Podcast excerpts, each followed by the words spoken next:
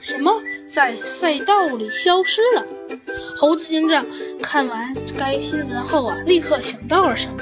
他于是立马给老虎警长打电话，说道：“老虎警长，我觉得我可能想到了，这名姓周的运动员可能根本就没有参加比赛，而二九零零的号码牌被作案人冒领，然后贴在了作案人的号码上。等到没人注意时，再撕掉二九零零号，露出下面自己真正的编号。”而且这样的话，到终点报道时就会出现无缘无故的少了一个二九零零号。不过就不知道他为什么要这么做。确实，猴子警长，而且这有点不符合现实啊！因为除了号码牌，还有计时芯片呢。赛组委规定，号码牌、计时芯片都必须由选手本人领取，不能代领。而且全程还还都有相机跟着拍摄，他会忠实的记录选手的编号、容貌。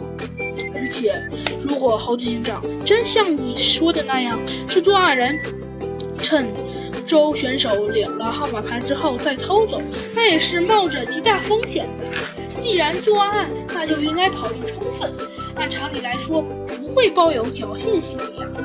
猴老虎警长有些疑问地问道。很快！经过警方的调查，这位姓周的选手男，四十三岁，而且呀也是喜欢十分喜欢马拉松，并且呀他跑马拉松最好的成绩能跑进四个小时。现在离比赛结束已经接近二十四个小时了，可是这位姓周的人却依然根本没有任何音讯。由于赛前呢。寄存处，这位姓周的运动员的所有的衣物、证件和其他的通信工具都已经被这个人领走了，所以无法取得联系。嗯，这时老虎警长又说了。选手身上有号码牌和计时芯片，芯片会通过折返点的时候自动计时，但调取电脑记录时发现折返点没有这个二九零零号的记录，并且我们将前半段赛道沿途搜索了一遍，可依旧没有发现二九零零的号码牌和计时芯片，所以计时芯片一定在前半段赛道之内。所以，至于在不在这位姓周选手的身上，现在还不好说，因为他失踪了。老虎警长说道：“嗯，那这个姓周选手家里是什么情况呢？”猴子警长又问道。早在几年前，呃，这个姓周的人就已经去森林都市外留学了，现在哪能找到身影了？老虎警长继续说：“目前经过其他渠道，警方还在帮我们了解这个人的个人财产情况以及银行账户的信息等等。”前半段赛道，嗯，等一等，前半段赛道，如果我没有记错的话，好像就是那些选手感到恶心头晕的地方吧？嗯，老虎警长好像明白了什么，问道。呃，猴警长，你的意思是那次事件和周选手的失踪有关？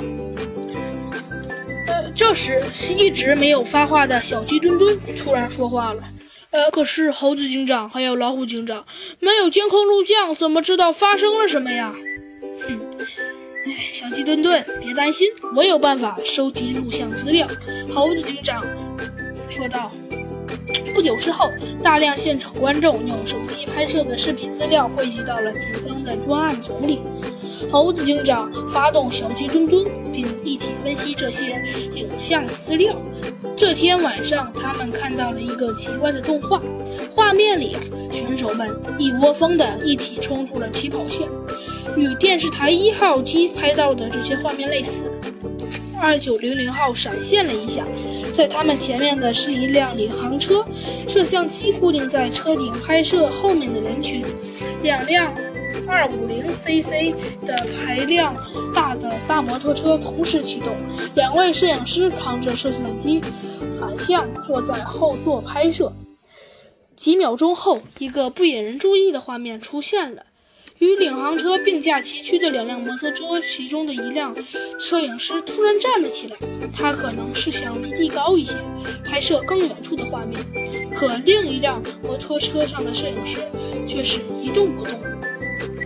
猴子警长细看了这个摄影师的样子，他戴着头盔，穿着和电视台没什么两样的工作服，和第一辆摩托车上的摄影师没什么区别。突然，猴子警长貌似有了灵感，他扭头对小鸡墩墩说道：“哎，小鸡墩墩，我好像知道一切的真相了。”